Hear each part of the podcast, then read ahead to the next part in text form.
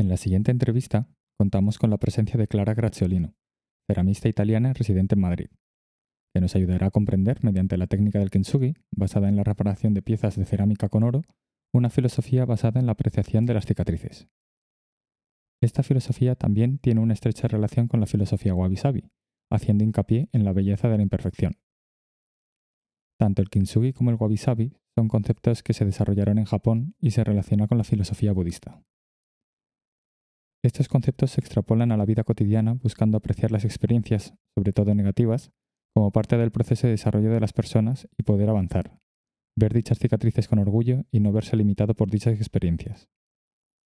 Esta técnica la relacionamos con la técnica de hilos de oro en acupuntura, utilizada para fomentar una mayor cualidad energética del cuerpo y ayudar a las personas a encontrar un estado de salud óptimo. Esperamos que disfrutéis con la entrevista.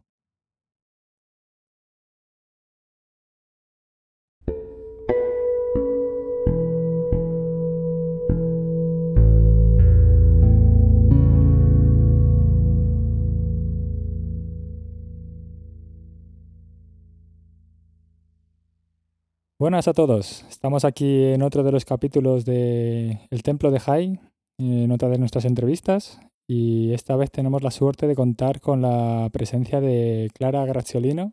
Hola, muy buenas. ¿Qué tal, Clara? ¿Cómo estás? Muy bien, gracias. ¿Con ganas de, este capítulo? Sí, por supuesto. sí, hemos conseguido sacar ahí un huequillo. Y bueno, em, yo a Clara la pude conocer por un curso de Kintsugi que ofrecía ella en Madrid que de hecho, bueno, lo intenté para octubre, pero sus plazas se acaban tan rápido que, ya, pues lista de espera para... bueno, lista de espera para la de octubre y como no se fue nadie, pues para noviembre. Es cierto. Y nada, la verdad que, bueno, pues Clara, pues cuéntanos un poco, que... Cuéntanos un poco de ti. Pues bueno, yo me llamo Clara Graziolino, he nacido en Turín y entonces he venido a Madrid hace casi 20 años. En enero van a ser 20 años aquí. ¿Habrá fiesta de, de 20 años? Pues supongo que sí, supongo que sí. Pues nada, he llegado a Madrid un poco de casualidad, digamos que no estaba nada planeado, pero me he dado cuenta bastante pronto que, que me encantaba esta ciudad. Así que decidí quedarme aquí y abrir aquí mi estudio de arte. Así que sigo en el mismo lugar, en Malasaña, en mi estudio desde el 2004. Y pues nada, venía desde Florencia porque, bueno, he nacido en Turín, he estudiado ahí, me he licenciado en historia, en historia contemporánea, pero digamos que mi vocación siempre ha sido el arte, pero por eh, lo típico de la familia que, que te empuja. es un poco así difícil salidas de todo eso, ¿no? Exactamente, y entonces digamos que mi recorrido ha sido más largo de, de la cuenta porque he dado varias, varias vueltas. Y todo lo que he empezado en realidad me ha apasionado, así que lo he querido terminar. Así que tengo mi licenciatura en historia contemporánea, pero a la vez he estado estudiando ballet clásico. Y a la vez he estado estudiando escultura, que siempre ha sido mi pasión. Y me he diplomado en Florencia en restauración de cerámica y piedra. He estudiado ahí durante tres años, luego he trabajado ahí otros dos años. Y entonces, bueno, eh, digamos que mi formación artística ha empezado con la restauración y la cerámica ha sido desde siempre mi... Siempre me ha acompañado, no sé por qué, no, no he sido yo que racionalmente la haya elegido, pero, pero bueno, ahí seguimos desde hace 25 años la cerámica y yo y así que, que he profundizado mucho, primero con la restauración y luego también a nivel de escultura. De hecho, mi, mi profesión, digamos que se reparte en dos, porque por un lado mm, hago esculturas para eh, diseñadores de interiores y galeristas a nivel internacional. Y por otro, soy profesora de, restauración de cerámica y en los últimos años he elegido concentrarme solamente en la enseñanza y en la restauración del kintsugi, que es la restauración de la cerámica con oro. Es una técnica japonesa muy antigua. Porque ahora estás solo formando a nivel de kintsugi, eh, aquí a nivel de tu estudio. Exactamente, mm. sí.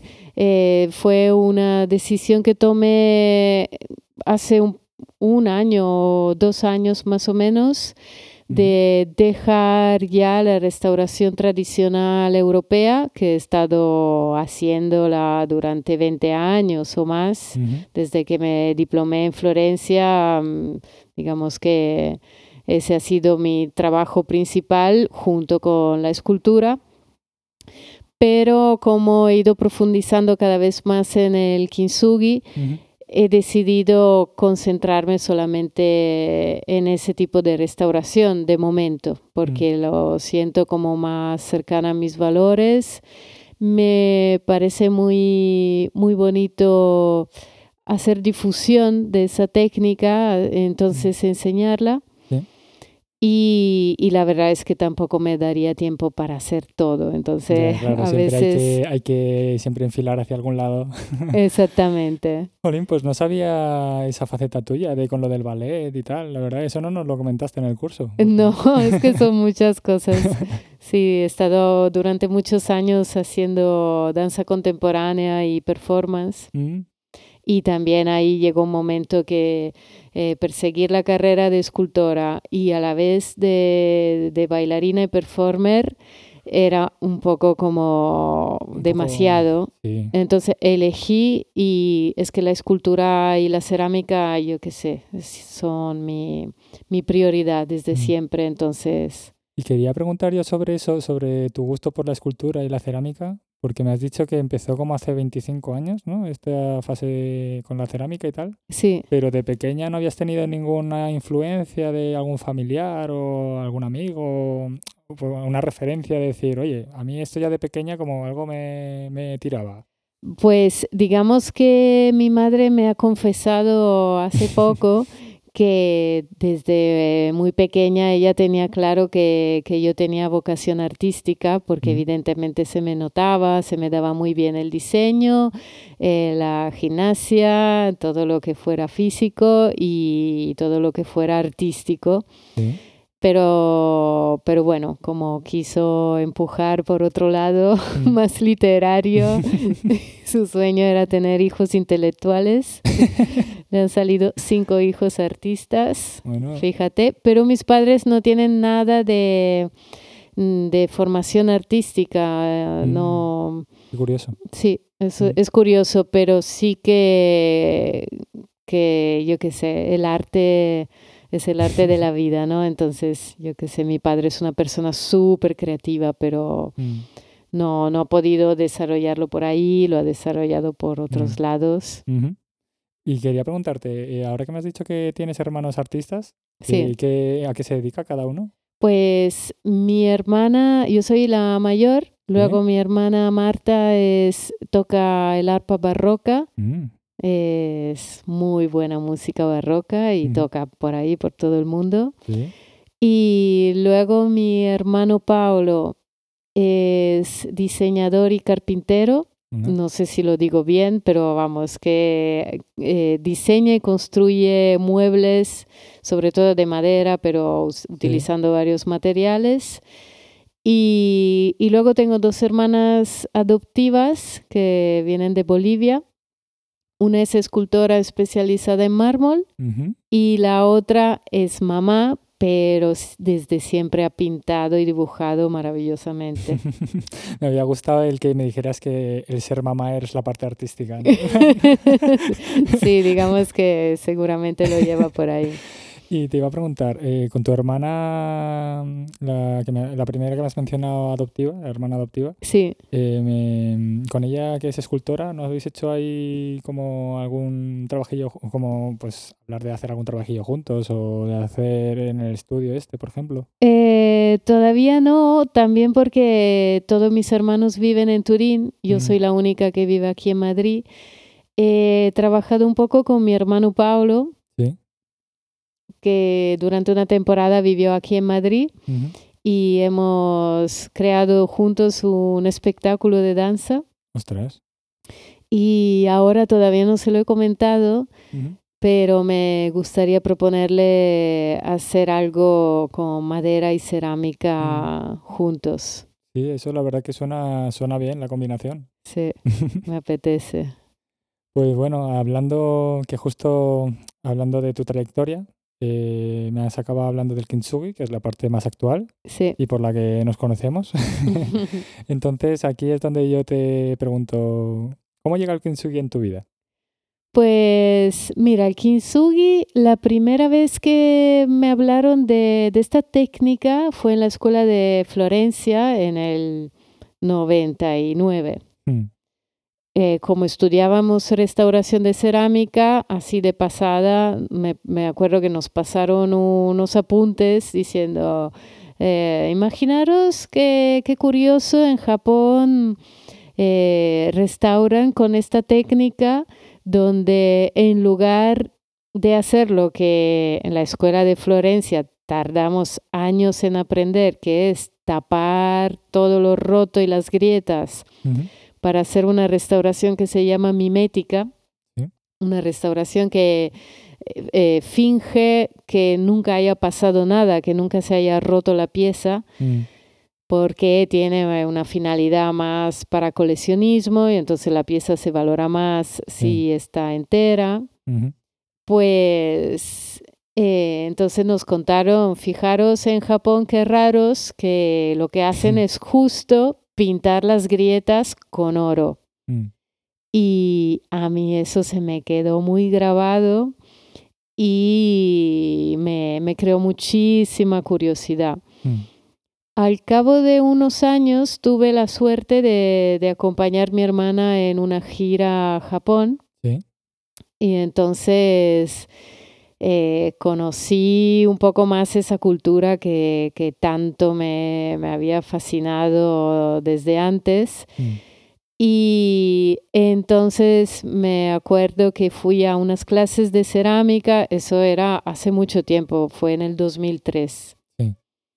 Fui a unas clases de cerámica, eh, me di cuenta que, que la forma de considerar la cerámica en Japón era completamente diferente que la nuestra y me sentía muy, muy cercana a esa forma de, de concebir la cerámica con toda esa sensibilidad, con, ah, no sé, había algo que me llamaba mucho y me compré un libro de kintsugi. mm, Era un libro de fotos, lo sigo teniendo, es un libro maravilloso, sí, de fotos de mm, varias piezas restauradas con esta técnica. Eh, lo que estaba escrito no lo entendía y sigo sin entenderlo, pero como es un libro fotográfico, sí. eh, digamos que Es como un recuerdo ahí que cogiste ahí como... ahí- Eh, sí, fue como, yo me fui de Japón pensando, aquí tengo que volver cuanto antes, porque yo aquí estoy dejando algo, no sé.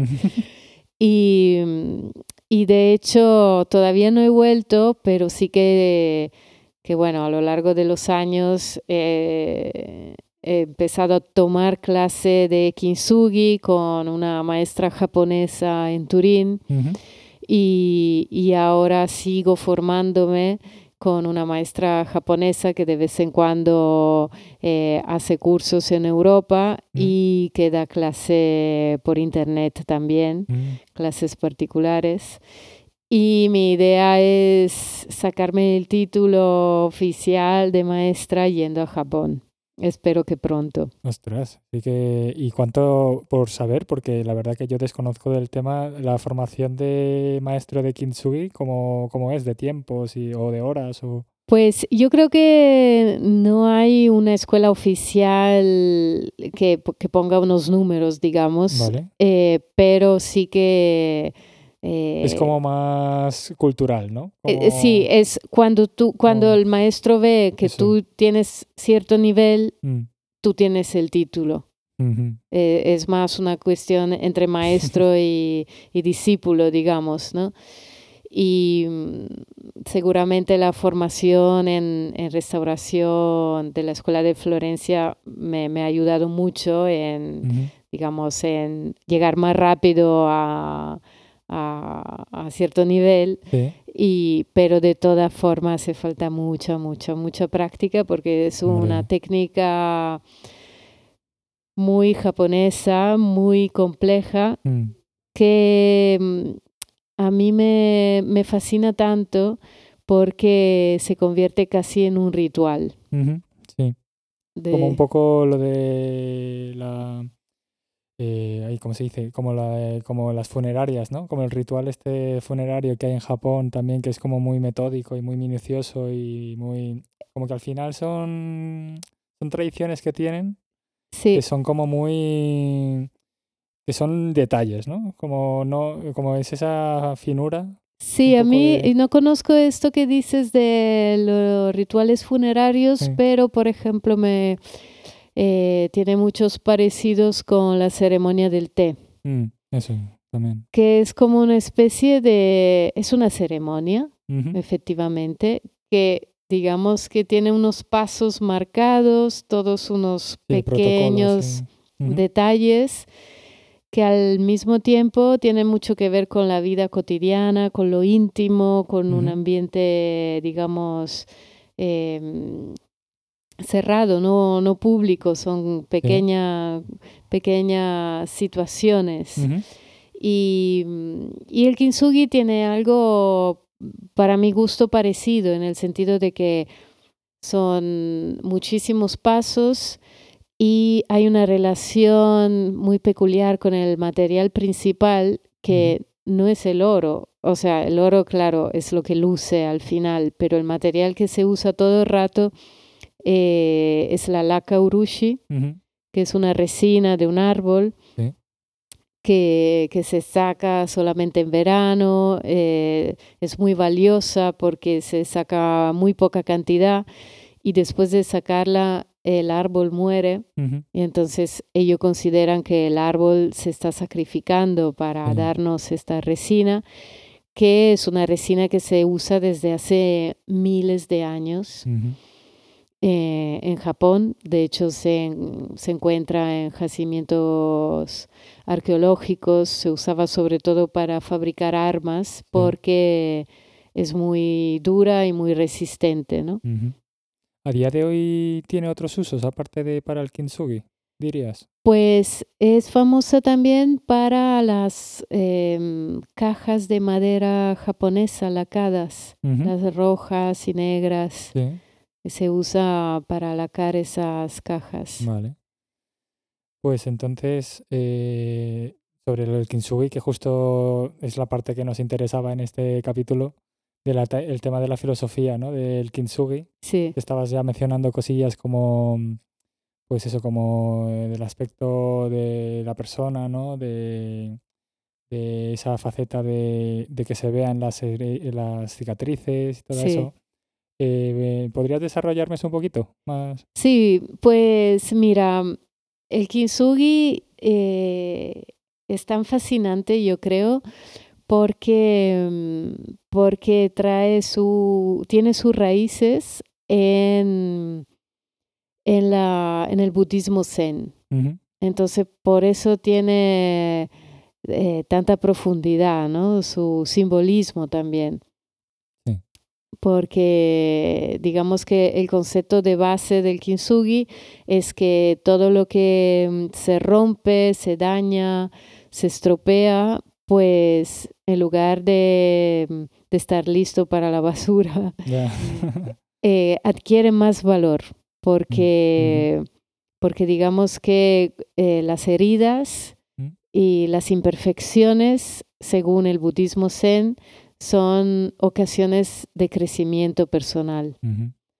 Y ellos también a la vez dan mucha importancia a los objetos cotidianos, por lo cual un cuenco que se rompe, eh, igual se, un, un, mismo cuenco se traspasa de generación en generación. Mm.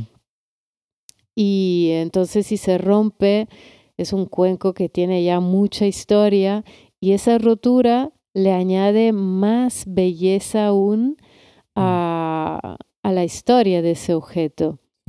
Y de ahí nace, nació a finales del 1400 esta técnica de restaurar las, las cerámicas rotas con, oro, con la kaurushi y oro, eh, justamente porque esta reparación con oro eh, subraya la, todo lo añadido que le da a la historia del objeto esa ruptura.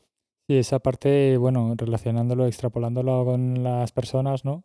Un poco, pues, esas, esos momentos que sufre una persona en su vida, pues, pues que pues la deja una pareja, o le rompen el corazón, o se le muere un, un pariente, o tiene un accidente o algo de eso.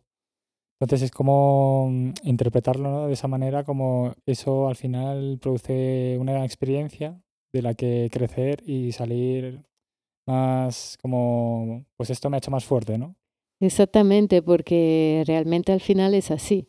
Mm. O sea, por cuánto nos cueste pasar a, a través de esos momentos difíciles, de crisis, de esto no me gusta, no quisiera vivirlo yo y tal, mm. pero lo único que te queda es crecer para atravesar esos momentos y luego decir, mirar atrás y decir, ostras. Y, de, y que al final esas cicatrices como que son es, es lo que estás teniendo una vida, ¿no? No que estás ahí en una vida monótona que no pasa nada, pues al final tú te estás moviendo y tiene sus consecuencias, ¿no? Tanto para bien como para mal. Exacto, sí.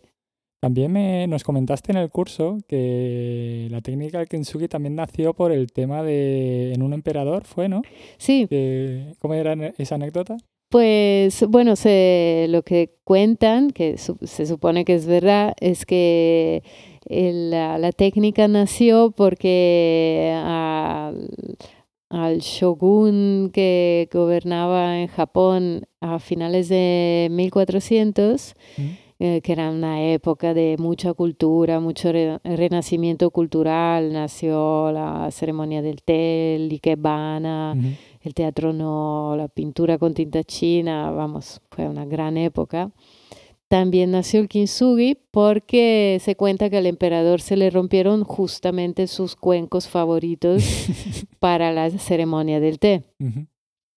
Y entonces los envió a China para que lo, lo repararan y se los devolvieron reparados con grapas metálicas y no le gustó nada.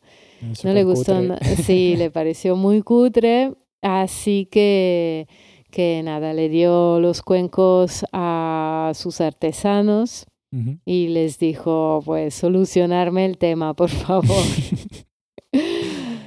y, fue ahí que a uno de los artesanos se le ocurrió utilizar la kaurushi y oro para restaurar el cuenco, los cuencos, y, y entonces, bueno, el emperador quedó encantadísimo. Mm. El kintsugi, que quiere decir en japonés juntar con oro, eh, se convirtió en una técnica muy de moda de la época. Mm. Los, eh, la gente rica se cuenta que tiraba sus cuencos adrede, eran acusados de tirarlos adrede para poderlos reparar con kintsugi.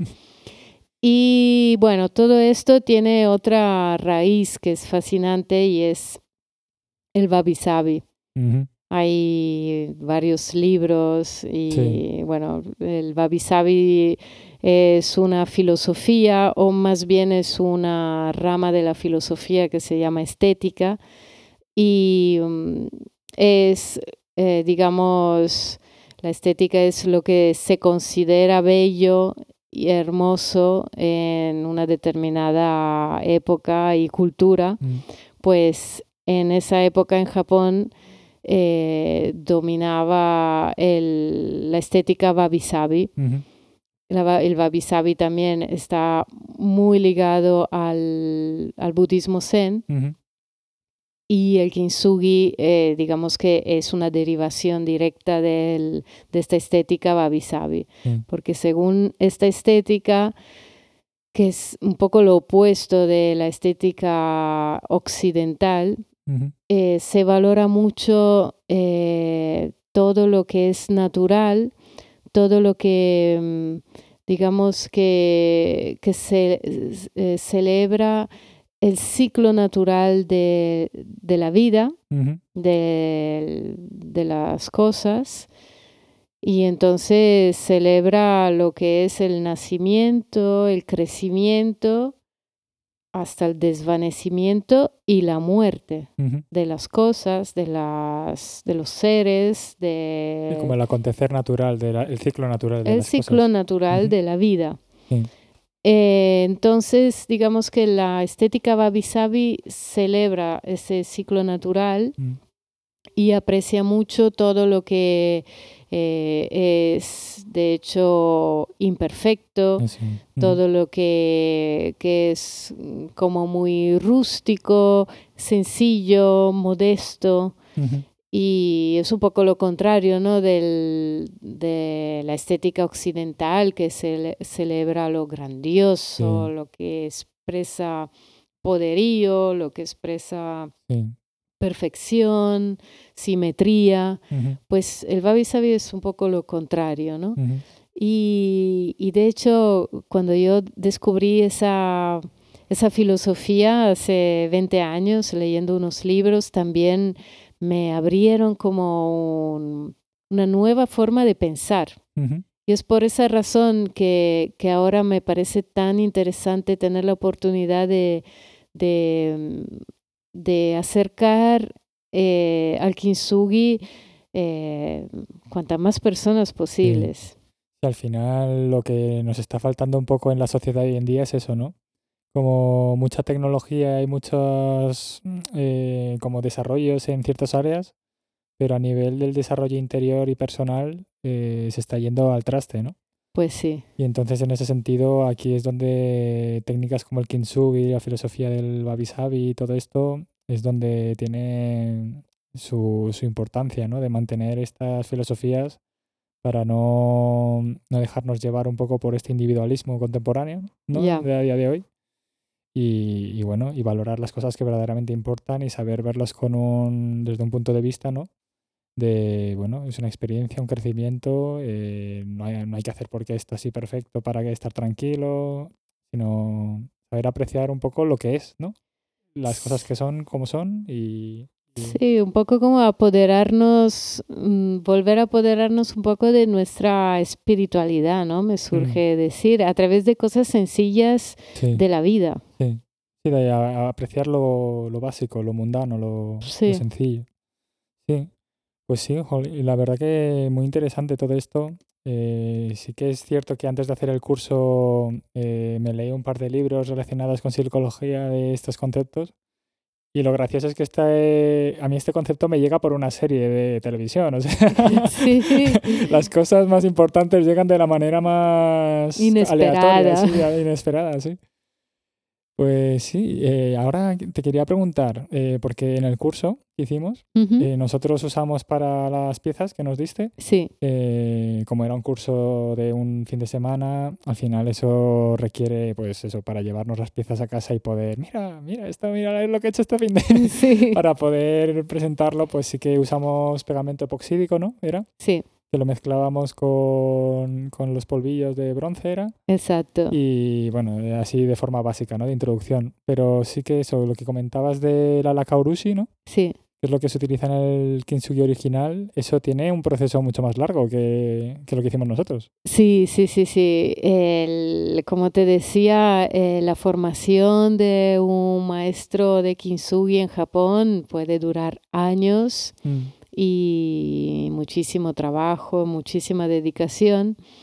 Y digamos que, que en general en la cultura japonesa se, eh, las formaciones artesanales también suelen ser muy largas y de muchísima dedicación, ¿no? Mm.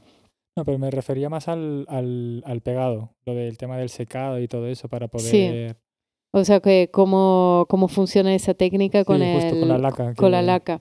Pues mira, esta, esta laca se, se utiliza tanto para mm, el pegado de las piezas como para el estucado. Y entonces se utiliza en varias formas diferentes, mezcladas con otros materiales que pueden ser harinas para, para pegar, óxido de, de hierro eh, para dar un color negro y tener otro tipo de calidades. Pues, pero digamos que la base siempre es esta resina Mm. que tiene unas características peculiares porque no seca al aire, sino que seca en determinadas condiciones de, de humedad de Mm. humedad y temperatura.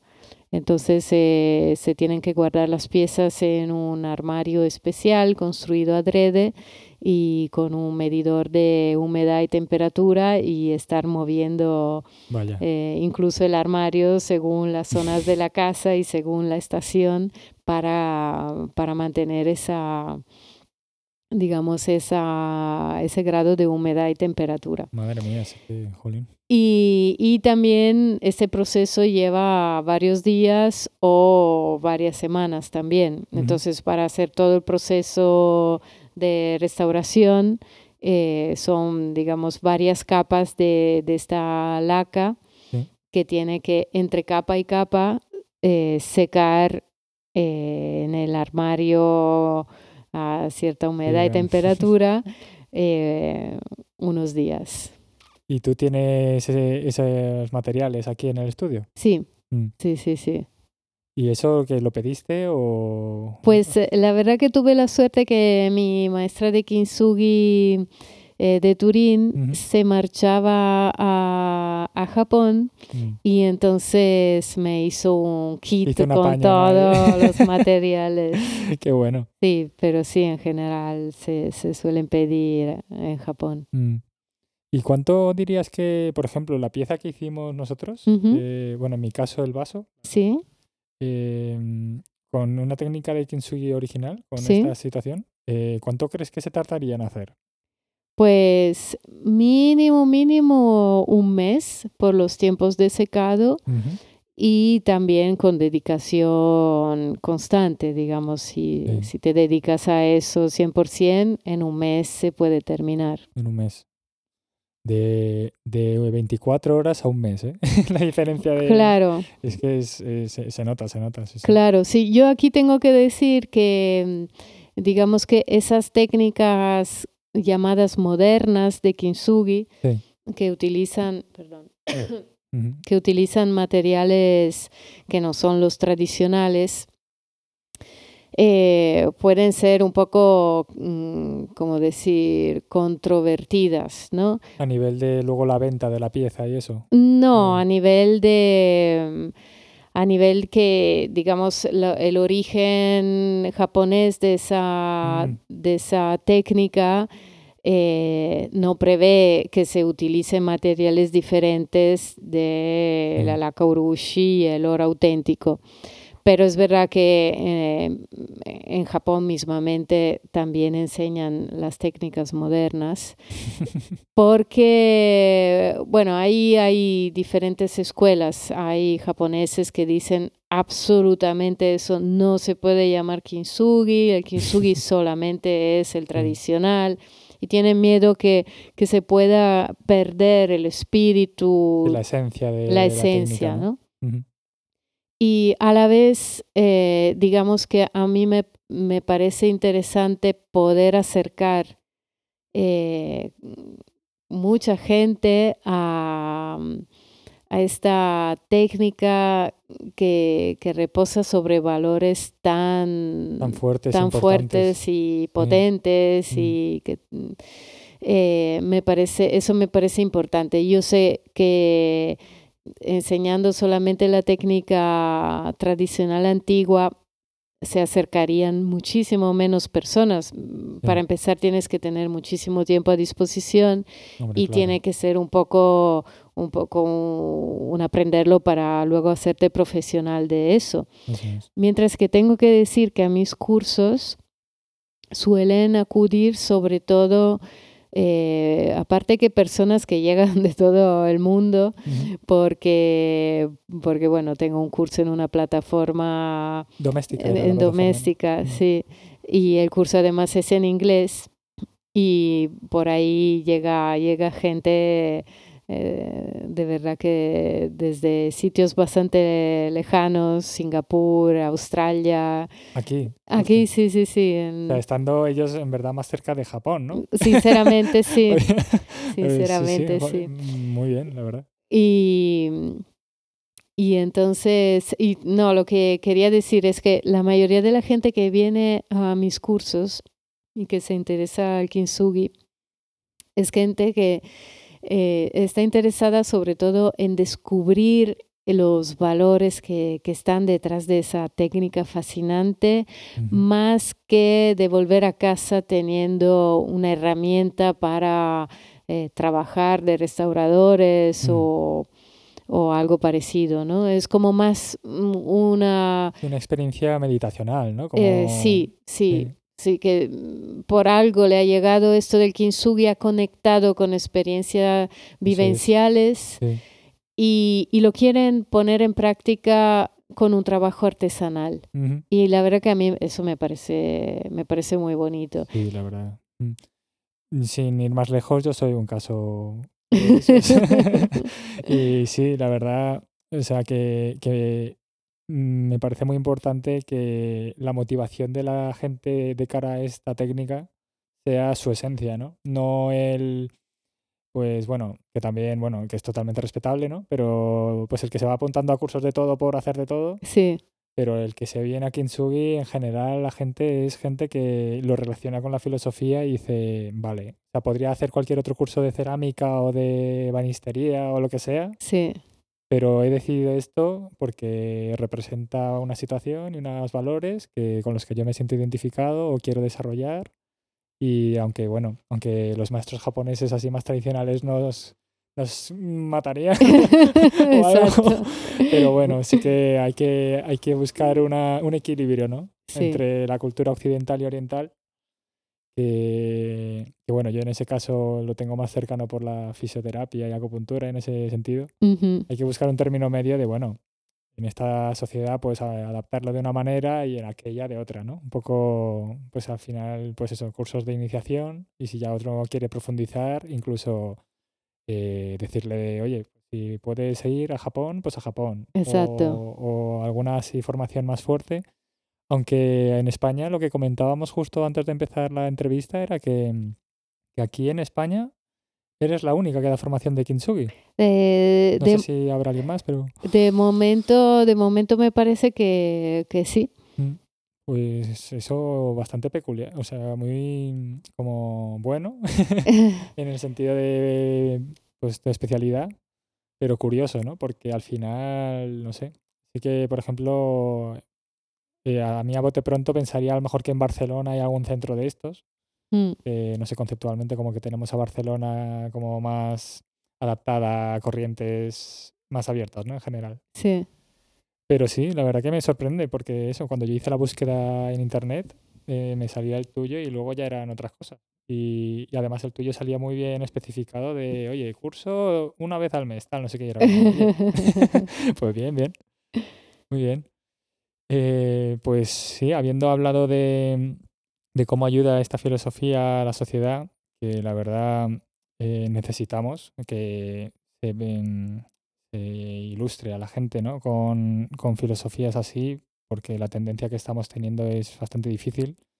Y la verdad que que saber que desde la cerámica, de este punto de vista, con el tema del oro, es bastante interesante y que, de, y que ahí tienes una buena función social yo no sé, cuando decidiste hacer cerámica profesionalmente, si, si pensabas en eso, en pues a lo mejor más como un medio de hacer dinero o como una forma de influenciar a la sociedad de alguna manera o, porque era solo tu espíritu no pensabas en otra cosa? Pues mira, yo siempre solo he pensado en, en las formas que me permitían expresarme. Yo no sé por qué siempre he tenido esa, ese anhelo de, de poderme expresar, porque me parece que, que con las palabras me, me quedo muy, muy corta.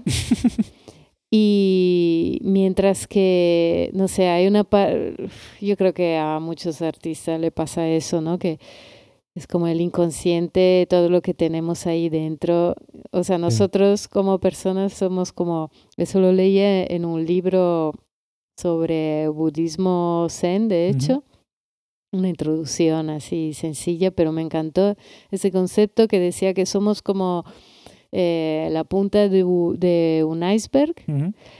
Eh, y todo lo que hay escondido debajo del agua es enorme y es eh, lo que se llamaría el subconsciente, el inconsciente. el, como, sí, el subconsciente inconsciente o la parte como la mochila de cada uno, ¿no? Sí, exacto, lo que viene de quién sabe cuánto atrás, que de, de ah. nuestros antenatos, de todo lo que tenemos ahí y ni siquiera sabemos que tenemos, pero es muchísimo.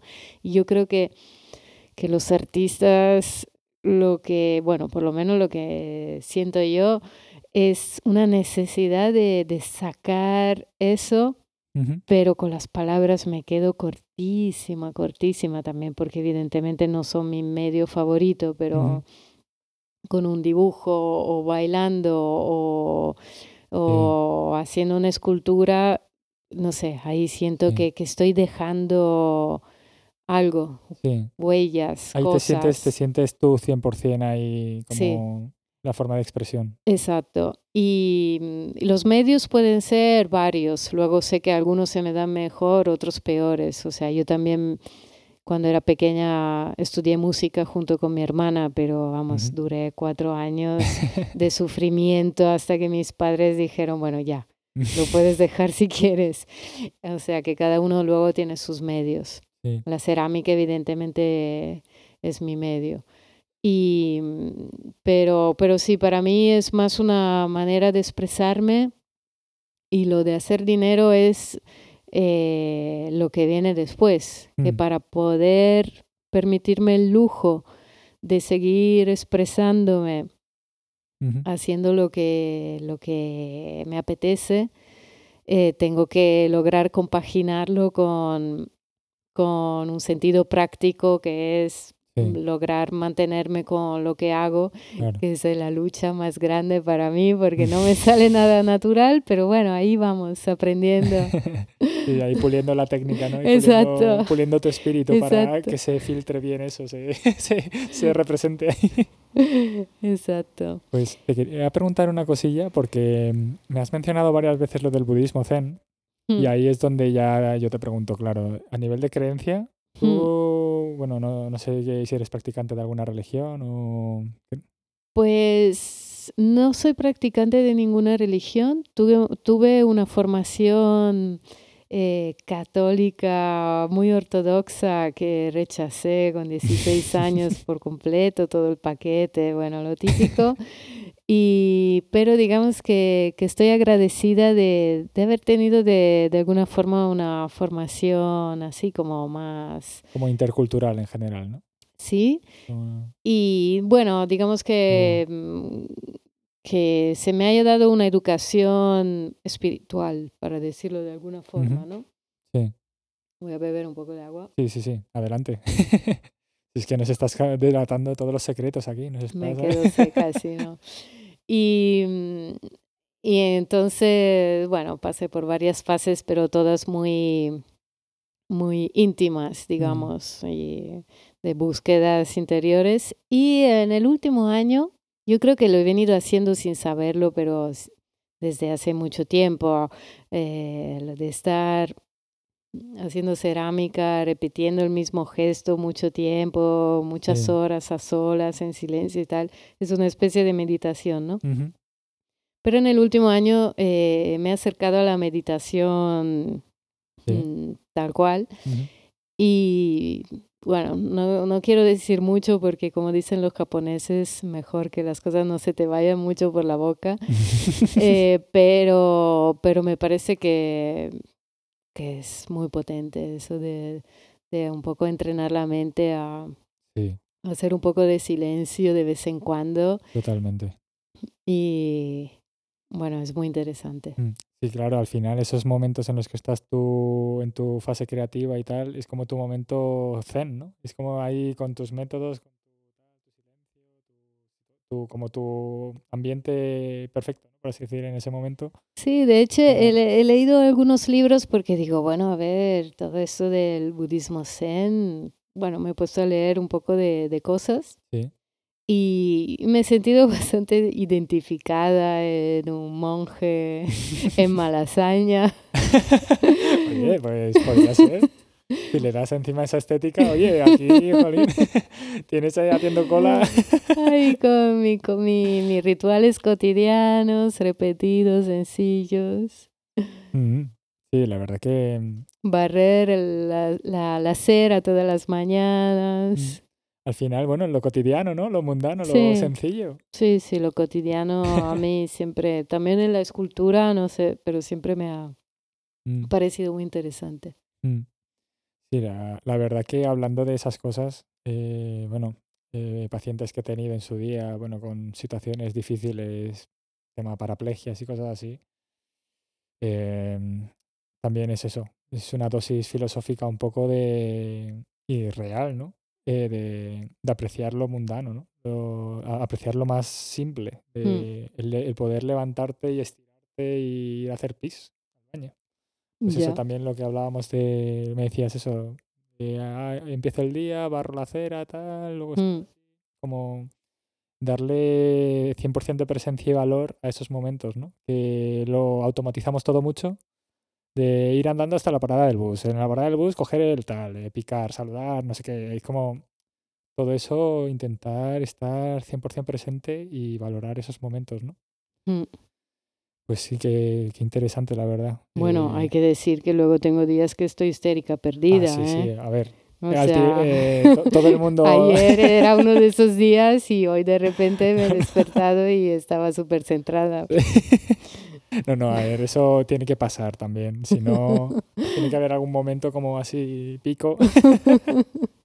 Tanto alegre como triste, como que tiene que haber de todo. Lo importante es eso, que después de la tormenta viene el sol, ¿no? Pues sí. Pues quería preguntarte en este punto, eh, porque nosotros hicimos un curso que era de, iniciación, es un fin de semana, eh, ocho horas fueron en total.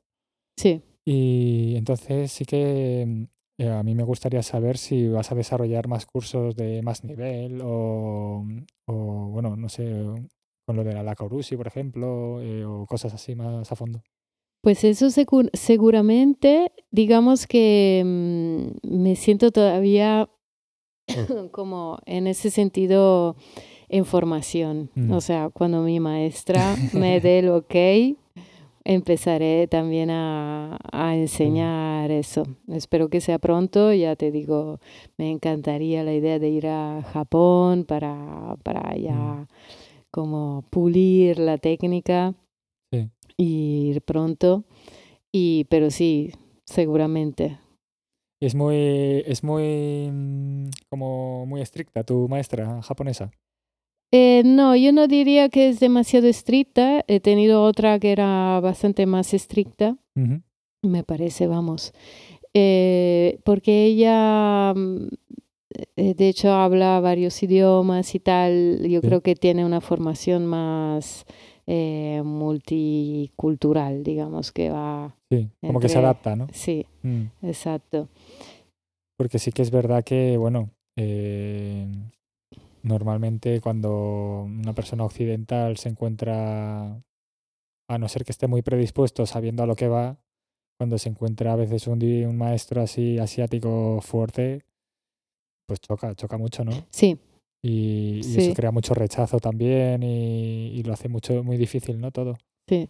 entonces, bueno, a lo mejor No sé si conoces a alguien, algún compañero que por eso mismo lo acabó dejando, le gustaba mucho el kintsugi y de repente dijo, ya no más. No, no conozco ningún compañero, pero sí que yo personalmente he tenido ahí mis momentos de decir, vamos, vamos, cómo me está costando... Em, Mantenerte ahí, ¿no? Sí, Sí, por, por diferencias de, de visión y a, a, mí a veces me parece como eh, también cuando viajé a Japón en 2003 me fascinó muchísimo y tal, pero a la vez notaba un choque cultural muy fuerte. Me daba la impresión como de, de, de que había reglas demasiado rígidas para, para mi carácter, que me encanta sentirme libre, ¿no? sentirme mm, espontánea. Y entonces me acuerdo que como iba acompañando mi, mi hermana en una gira y tocaba en varias salas de concierto, a mí me resultaba normal, una vez empezado el concierto, viendo que había sitios vacíos, cambiarme de sitio. Mm considerando que no estaba dañando a nadie porque nadie iba a entrar. Y, más de una vez me ha pasado que cuando se enteraban los, no sé cómo se llaman en español, las máscaras o los que cuidan de la sala de conciertos. Sí, eh, pues me pillas, la verdad. Bueno, que se enteraban de que me había cambiado de sitio, se quedaban casi en shock. Y, y yo también me quedaba en shock por verlos tan en shock a ellos por algo así. Vamos, que, que muchas veces mm, chocaba con ellos por ese tipo de cosas, de, de, yo tener una actitud que me parecía correcta, pero libre, y para ellos ser muy, eh, muy chocante que, como que el, salirte un poco de las normas, ¿no? De las reglas. Y me parecía todo como súper, súper reglado. Sí. Y, y, me, y me agobiaba un poco, la verdad. Mm. No, claro, eso sí, sí, sí, tiene que chocar. Además, en una situación así, como que tienes que estar así como muy en silencio y tal, y de repente notas esas presencias eh, como que te están mirando mal, es como, uy, uy, uy, ¿qué me van a hacer aquí? Sí. Pues qué guay. La verdad que tienes eh, algún el viaje a Japón de vuelta para estar por ahí, ¿lo tienes un poco planeado o todavía está en el aire? Me gustaría que fuera mm, o este año, el próximo, digo, el 2023, me gustaría. Si no podrá ser el 2023, que sea el 2024, como muy tarde. ¿Y sería un tiempo así largo para aprender así bien? Yo creo que sí. Sí, me apetece mucho. Sí, hombre, si, si ya lo sentiste en su momento y ahora que estás profundizando y estás aquí de, de maestra del kintsugi, hombre, sí, sí, sí, la verdad que totalmente recomendado. De hecho, bueno, yo leí un libro eh, que iba sobre el kyudo, que es un poco esta variante del tiro con arco, pero mm. más tradicional japonesa, porque también va enlazado con todos estos conceptos zen, ¿no? eh, bueno, sentir la flecha y no centrarte en dar en el blanco, sino centrarte en hacer bien el tiro, o sea, de cómo sentirlo, ¿no? Ya irá bien, ¿no? Como que siempre, siempre van bien todas las flechas, ¿no? Esa filosofía. Y, y justo era este hombre, era un alemán, creo recordar, eh, que iba allí a, a, a, estudiar esa técnica. Entonces se extrapolaría contigo con esto del kintsugi ahí muy, muy, Kill Bill, ¿no? Sí. Ahí golpeando la madera. ¿eh? Qué guay. La verdad que todas esas, estas experiencias, cuando conozco a personas como tú, así que al final veis en otra cultura algo que como que os engancha así fuerte y, y cogéis, el, cogéis las riendas y dices, bueno, pues me voy a Japón a aprenderlo así bien tal. La verdad que está súper chulo. Y en el fondo eh, la, la, cultura que lo recibe, en este caso Japón, yo creo que lo agradecen mucho.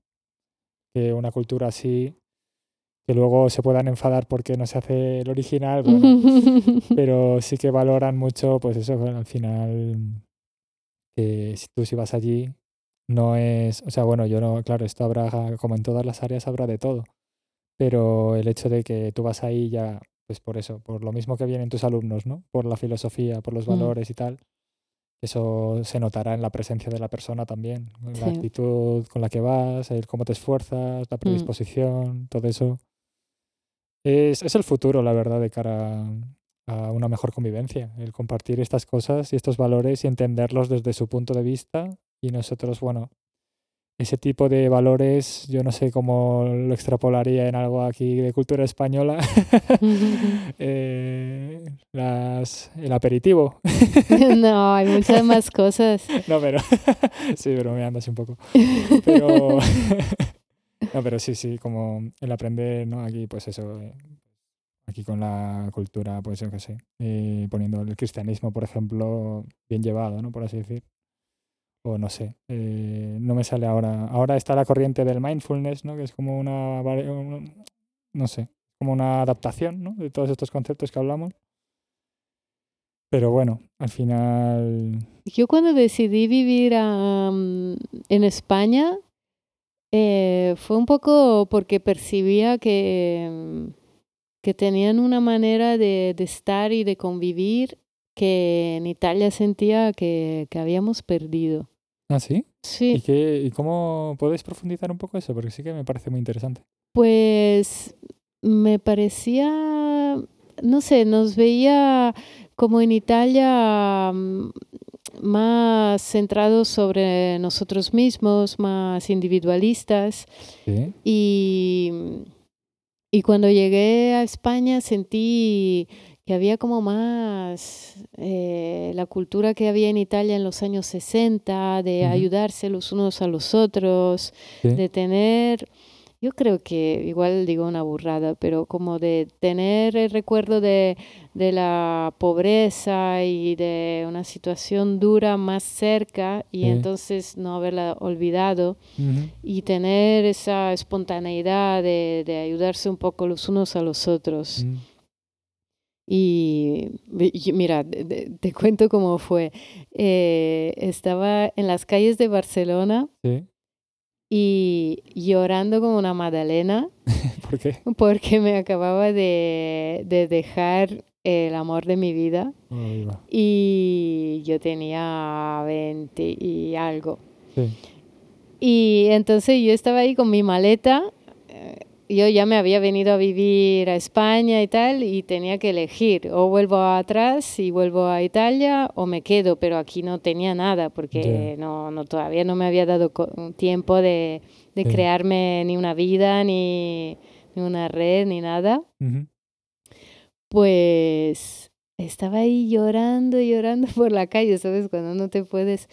Hubo tanta gente que pasaba por ahí, que me ofreció ayuda, que se preocupó, que me Mm. ofreció agua, sí, mm, se preocupó por mí y tal. En ese momento, ¿sabes? En esos momentos estás un poco ahí en otra dimensión. sí. En ese momento tuve claro que eso en Italia nunca hubiese pasado. Me hubiese quedado ahí sola, eh, no sé, fue, para mí fue claro, digo, pues yo me quedo aquí, no tengo Mm. nada, pero eso a mí Te lo me... dio todo. Sí, Claro. Mm, Sí, sí, sí. sí. Y de hecho, mira, mm, fue en ese momento, me pareció el más duro de mi breve vida, pero se me abrió un mundo. Encontré este taller, eh, eh, sí. realicé mi sueño de, de ser escultora y de dedicarme a esto. Qué bueno. Sí, sí, no, la verdad que a mí España me, me dio mucho, y me, pero me llegó esta información a nivel intuitivo Sí. y Y como de sentirlo. De Sí, decir, sí, sí, eh, aquí se- se respira un aura como saludable y agradable. exactamente, Mm. exactamente, y no, y lo puedo confirmar por bueno. cómo han ido las cosas. Mm, eh, he sido recibida, no, no tenía nada, nada de Sí. nada en ese momento y he sido recibida Qué bueno. muy bien. Eso fue puro kintsugi, de hecho, ¿no? Sí, la verdad que sí. Qué, qué bueno, me ha encantado esta, esta fusión ahí. Qué bueno, pues me alegro que, jolín, la verdad es que suena una experiencia pues muy fuerte, pero que te puso unos cimientos ahí muy buenos, porque al final eso, en esa situación tan drástica que te, te sale esa oportunidad y ese sentimiento de, de ayuda y de apoyo y de buen rollo y como de disponibilidad. Sí. La verdad que ahí, ahí España se marcó un buen gol. Sí, Sí, sí. sí. Ahí de... La verdad que, bueno, mi experiencia, digamos que eh, en general, a ver, es buena. Pero sí que es verdad que yo me he criado aquí en España y, bueno, al final, familia inmigrante, ¿no? Eh, nosotros somos primera generación de así nacidos aquí en España. Y bueno, la verdad es que la cultura, bueno, a los asiáticos en general, yo creo que en nuestra época pues había un poco más de dificultades así de adaptación y tal. Pero sí que es verdad que, que también con lo diverso que es España, ¿no? Con sus gentes del norte, del sur y tal, como que sí que ese factor común está, ¿no? De, de sentir de cuando te aceptan, te aceptan y hay esa, no sé, ese sentimiento, ese calor, ¿no? Mm, En España hay un calor como característico Sí. y no solo el del Mediterráneo, ni el de verano en agosto en Madrid, sino un calor así especial que sí que, que es lo que luego aprecian mucho las culturas asiáticas también, Mm, porque en Asia a nivel social, pues bueno, lo- también es lo que hay, ¿no? Un poco más frío todo, más distante, mm. más... Entonces luego también, pues cuando uno conoce este calor, pues también se siente más acogido, ¿no? Sí, y la verdad que por ser Madrid una capital, yo creo que es una capital muy, mm, muy cálida a nivel humano. Mm. Sie- Siempre considerando que es una metrópoli, entonces Mm. Porque tú, por ejemplo, cuando decidiste hacerlo de tu estudio, eh, porque esto, esta situación que me has contado ahora hace nada fue en Barcelona, Eh, No, fue en Barcelona porque porque estabas ahí de paso. eh, estaba ahí de paso, Ah, vale, vale. exactamente. Pero tú viniste a Madrid directamente. Yo vine a Madrid, llegué a Malasaña y de aquí no me moví. no nos moverán. ¿no? Sí. Muy bien. Pues Clara, qué guay. La verdad me está gustando mucho esta entrevista y las cosas que me está contando. Vamos a dejar ahora un poco apartado el tema de eh, artístico y, y te voy a hacer unas ciertas preguntillas ya a nivel más sa- sanitario, más fisio. Vale, guay. Sí que, por ejemplo, quería saber, eh, como ceramista que eres, ¿no? Eh, también esas posturas, ha- habrá momentos de posturas difíciles o de mantener eso en tiempos de secado, pues estar así de una manera o asá, o que tú por tus maneras de así lo veo mejor, estés así en una postura un poco incómoda. Entonces tú, te quería preguntar, eh, ¿vas al fisio normalmente? Mira, pues he estado enganchada al fisio eh, durante hace tres o cuatro años. Mm, Me veía yo ya, digo, madre mía, tengo, acabo de, de cumplir los 40 y, y estoy ya hecha polvo. Estaba un poco preocupada, enganchada al fisio, iba todas las semanas. Hasta que mi fisio dijo, Clara, ya basta, basta, no te quiero ver ya por aquí. Y me obligó, entre comillas, a apuntarme a Pilates. Y yo era muy escéptica porque con tanta danza siempre he hecho yoga por mi cuenta y tal. Digo, "Bah, Esto va a ser esto, tontería, ¿no? sí, exacto, para abuelos. Bueno, nada. Mm, sí. Te digo que he vuelto al fis al aficio eh, antes de ayer porque se me enganchó aquí el ¿Haciendo hombro. pilates? O... No, no haciendo pilates, porque durante un mes he estado viajando mucho y entonces lo he Mm. dejado un poco apartado. Sí. Me he preocupado un poco por unos temas y tal, y tac, se me ha vuelto a enganchar la cervical, pero hacía tres años que mi fisio no me veía, de hecho Mm. casi ni me reconocía por teléfono.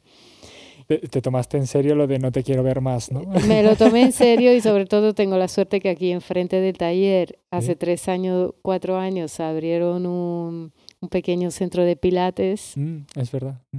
Así que me he hecho muy amiga del profe y tal, y, y lo tengo Vale, estás cruzando la calle. Y, y nada, pero sí que tengo que decir que, que bueno, que me ha solucionado bastante esa visita a mi fisio antes de ayer. Sí. Es importante no preocuparse mucho, ¿eh? Que al final somatizas esa preocupación Increíble. en dolores físicos y es importante. Increíble, sí, sí. Vale, eh, también te quería comentar, a nivel de fisioterapia, ¿qué dirías que es tu concepto de fisioterapia? A- Te, te dicen un fisioterapeuta, ¿y qué piensas tú de esa persona? Pues la verdad que, que no lo tengo muy, muy claro, tengo mi propio concepto Mm, y digamos que hay cosas por las que acudo al fisio cuando son más contracturas ujú, y mm, cosas que, que veo más musculares. Sí. Cuando son cosas que me parecen más misteriosas, que no entiendo bien de dónde vienen, entonces voy al osteópata. Vale, Pero en realidad, bueno, acabo de descubrir que mi fisio es también osteópata. Muchas Sí. veces las cosas se... sí, ah, en España se compagina así normalmente. Exacto. Pues sí, me, me hace gracia que la parte misteriosa sea el osteópata, ¿no? Sí, nunca he entendido muy bien qué hace, porque, porque te cruje por un lado, por otro parece que no hace nada, pero sí que a veces... No, claro, es que hay, hay distintos tipos. Así que me interesaba mucho esta pregunta que, bueno, se la haré a todo el mundo en general para, bueno, para que se sepa un poco el concepto que se tiene, que normalmente es eso, ¿no? Decías tú, más contracturas, más algo como que identificas ahí y tal. Pero sí, al final las ramas que abarca la fisioterapia, que también incluye temas osteopáticos y demás, pues eso, al final pasa un poco como todas las profesiones, ¿no? Que tienes un concepto base mm, y te viene alguien de esa profesión y te empieza a decir lo que hay y todo y es como, uy, va, aquí hay más mundo del que parece. Entonces, bueno, eh, sí, la verdad, me ha hecho mucha gracia la de la parte misteriosa. como que me he quedado con eso ahí dándole vueltas y es como que está, está guay. Vale. eh, y bueno, hablando antes justo de la entrevista, eh, relacionando aquí con cosas de fisio, acupuntura y demás, sí que me has dicho también que habías probado la acupuntura. Sí, Sí, eh, cuéntame un poquito de esas experiencias.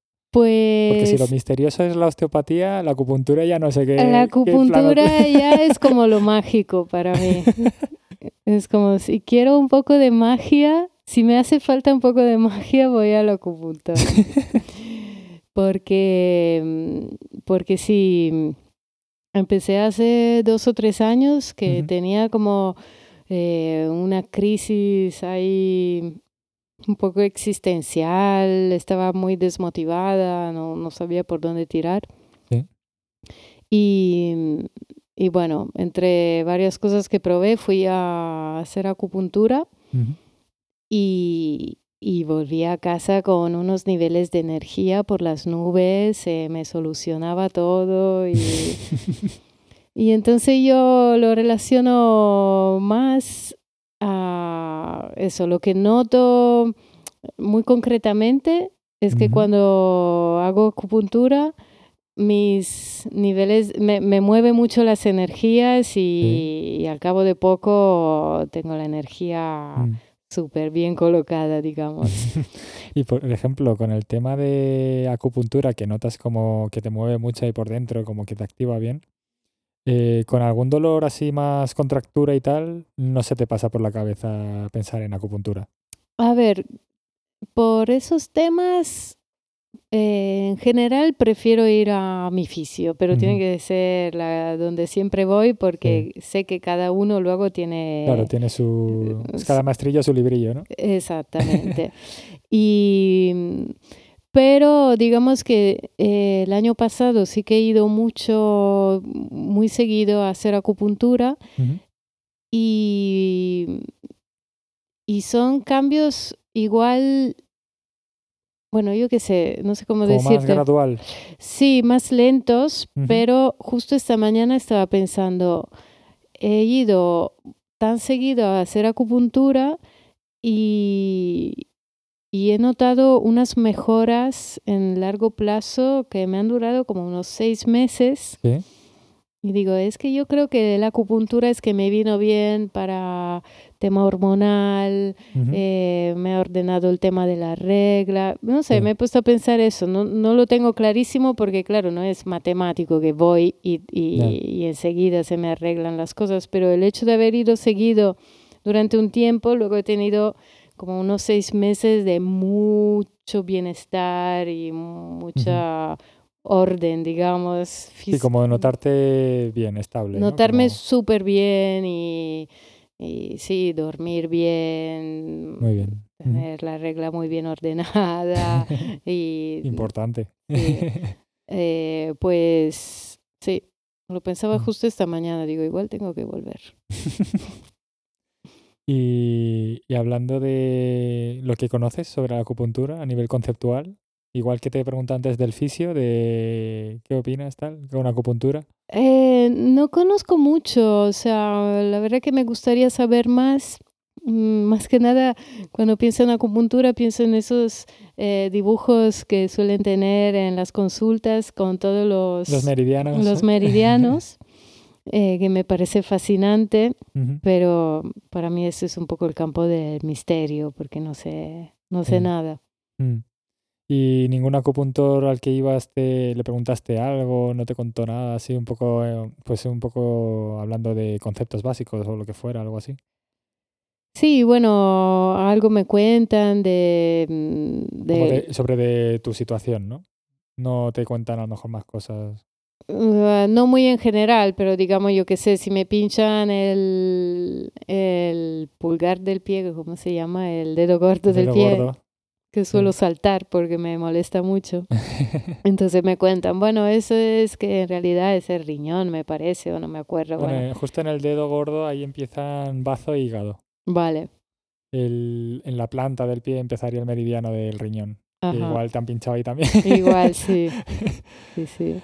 Pero sí, sí, vale. O sea que no. O sea, más más mágico todavía, ¿no? es un poco así. Voy allí, de repente estoy seis meses bien, pero... No, sé, no, no sé, no sé mucho por... Mm. No, es... Eh, Me gustaría saber mm. más, pero no... No, sé. es que es normal, al final aquí de acupuntura lo que se habla muy poco y no se desarrolla muy a fondo ni hay muchos acupuntores en general. Como que no es... No es una persona al que piensas, voy a ir porque estoy mal de algo, normalmente. Como que es un poco la situación de la acupuntura que uno va cuando ya ha probado todo, ¿no? Mm. Ha ido a todos los servicios que son conocidos por la, por el por, de forma popular, pero la acupuntura es como, bueno, está ahí y en caso de que tenga una situación súper aquí loca o algo que no me ha podido curar nadie, pues ya pruebo, como último recurso, ¿no? Ya. Es, es un poco la situación que hay. Y bueno, pues sí que, bueno, aquí ahora que estamos hablando de acupuntura, a mí me gustaría comentar que justo en, acupuntura hay una técnica que se desarrolló sobre todo en Corea y en Japón, que seguramente algún maestro de Kintsugi también, o tenga algún conocido practicante o algo de eso, que es la técnica de hilos de oro, que justo es, eh, consiste en introducir filamentos de oro en varios puntos de acupuntura. En general se hace una recarga energética de todo el cuerpo. En todos los meridianos, como que en función de las sesiones, pues vas focalizando en X meridianos, porque al final de una no te da la vida. y, y, que tampoco viene tan bien así todo de una. Entonces, mm, claro, yo cuando escuché esto del kintsugi, yo estaba ahí ya con mis andadas en el mundo profesional de acupuntura y yo ya veía, mi maestro es mi padre en acupuntura. Entonces, claro, yo veía cómo hacía lo de los hilos de oro y las experiencias que cuentan los pacientes y, y bueno, la técnica en sí, que es muy peculiar, ¿no? Introducir filamentos que te deja ahí ya introducidos. Entonces, claro, cuando me enteré de esto ya empecé a enlazar cosas de, pues, el, el reparar con oro, pues reparar con oro a nivel tanto corporal como a nivel espiritual, como a nivel cerámico, conceptual, filosófico. Es como que, que hay muchas técnicas desarrolladas en Asia, ¿no? Eh, con ese tema del oro que es como tratar la persona en sí en todos sus aspectos, ¿no? Porque al final la acupuntura también habla en planos de, de salud física, emocional y espiritual, ¿no? Entonces, claro, introducir los, el tema aquí más de escultura y demás. Como que, como que es como que todo se va conectando y todo va fluyendo ahí un montón. Pues sí. Pues muy bien, la verdad. Eh, sí que alguna recomendación que quieras hacer de algún autor que leíste para que los que nos escuchen pues tengan alguna fuente para poder saber esto del wabi sabi o kintsugi un poco más en sus casas. Pues a nivel teórico. Mira, eh, a mí me gusta mucho un libro que se titula Wabi Sabi para artistas, diseñadores, poetas y filósofos, que es de Leonard Cohen. Y es un libro muy introductorio, muy sencillo, pero bueno, fue el primer libro que leí sobre el Wabi Sabi. Y, digamos que yo creo que es un punto de partida perfecto para, para empezar a introducirse en ese mundo. Eh, es un libro cortito y luego a partir de ahí, si, si uno nota que se le conectan cosas, puede seguir profundizando. ¿Y alguna corriente similar bueno, la corriente que me has comentado aquí que se hacía era lo de reparar de una manera que no se notaran los daños, los, los, desperfectos. Eso es como se suele restaurar hoy en día todavía eh, la cerámica eh, en Europa, digamos, mm. en Occidente. En, Occidente en general no ha habido una técnica que se pueda asemejar con esa filosofía o algo de eso, del kintsugi y parecido. Eh, pues mira, lo más parecido se me ocurre que puede ser la restauración arqueológica, que mm, digamos se desarrolló sobre todo a partir de, bueno, mitad del, siglo pasado. Eh, que consideraba que efectivamente eso de tapar todas las grietas eh, no era bueno porque las piezas arqueológicas suelen ser expuestas en museos y los museos sirven para eh, que la gente pueda estudiar también lo que ve, ¿no? No solamente para ver algo bonito, sino para estudiar y, entonces eh, nació toda una corriente eh, de, digamos, filosofía de la restauración que decía, es muy importante que todo lo que es reconstruido se note, que se vea que efectivamente eh, está reconstruido y no es una parte original, porque digamos que la base de la filosofía de restauración nuestra occidental eh, está escrita por un italiano que se llama Cesare Brandi. Y lo que dice fundamentalmente es que en una restauración tú tienes que mm, siempre compaginar la instancia estética, o sea, que la pieza siga siendo una pieza agradable y bonita al verla, pero también la instancia histórica. Entonces tú no puedes, en piezas arqueológicas hablamos, eh, no puedes tapar la historia, tienes que manifestarla. Entonces, desde ahí, eh, luego se han hecho varias, yo he escrito mi tesis de licenciatura, la he escrito sobre ese tema, sobre la, ética y la estética en las reconstrucciones de las partes cerámicas. Se han hecho varias pruebas, porque al principio en restauración arqueológica vale que se respetaba la historia, pero eh, se hacían reconstrucciones feísimas. Mm.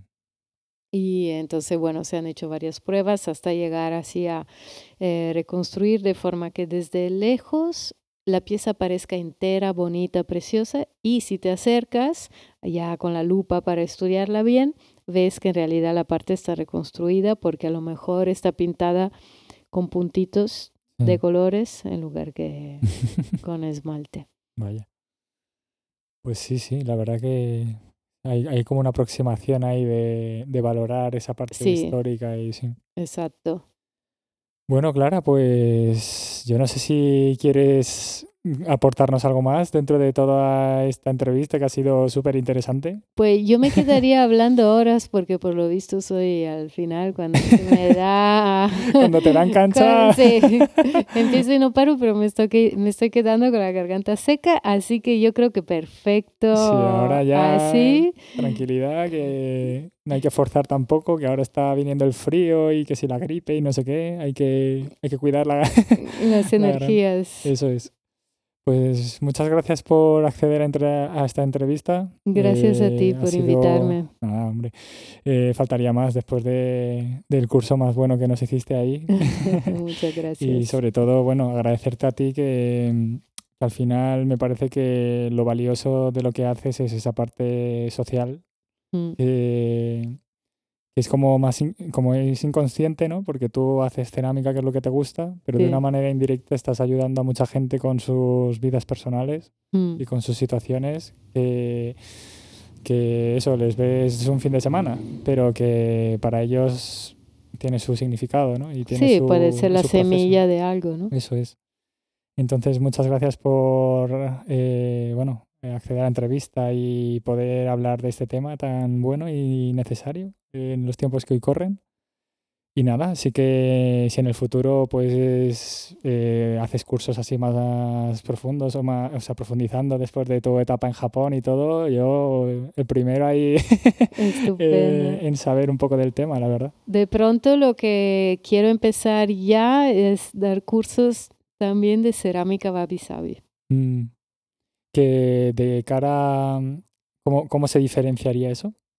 Pues es hacer cerámica, hacerse el cuenco desde, desde, el, trozo de barro, crearlo con una técnica preciosa que es casi escultórica porque no se trabaja mm, eh, formando, sino, mm, ¿cómo se dice? ¿Carbando? No, em, esculpiendo, quitando, quitando, quitando partes de barro, como en una escultura, para llegar al cuenco. Mm.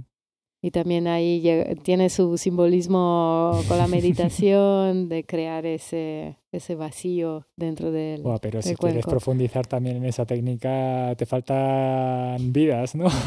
bueno, eso lo tengo más, más. De hecho, he hecho mucho. Ah, vale. Pues nada, pues eso, eh, cuando ofrezcas ese curso de, de Babi Sabi, ahí también bueno, eh, Clara tiene su página web, ¿no? Sí. Sus cursos de doméstica. Y nada, pues por esas plataformas para enterarse de tema de cursos y todo esto. Por supuesto, y pasar por mi taller en Malasaña también. Eso es, por Malasaña, que está en la calle Santa Lucía 13, ¿es, ¿no? Muy bien. Pues ahí. Para quien quiera saber un poco más de estas corrientes, por ahí, y quien necesite un repaso fisioacupunturil, me tiene a mí en Mirasierra. para... Pero bueno, eh, ya tendré yo tiempo para, para promocionar eso en otros momentos. Pues muchas gracias, Clara. Eh, un, placer. Y, y nada, pues nos vemos en la próxima. Muy bien. Hasta luego. Hasta luego.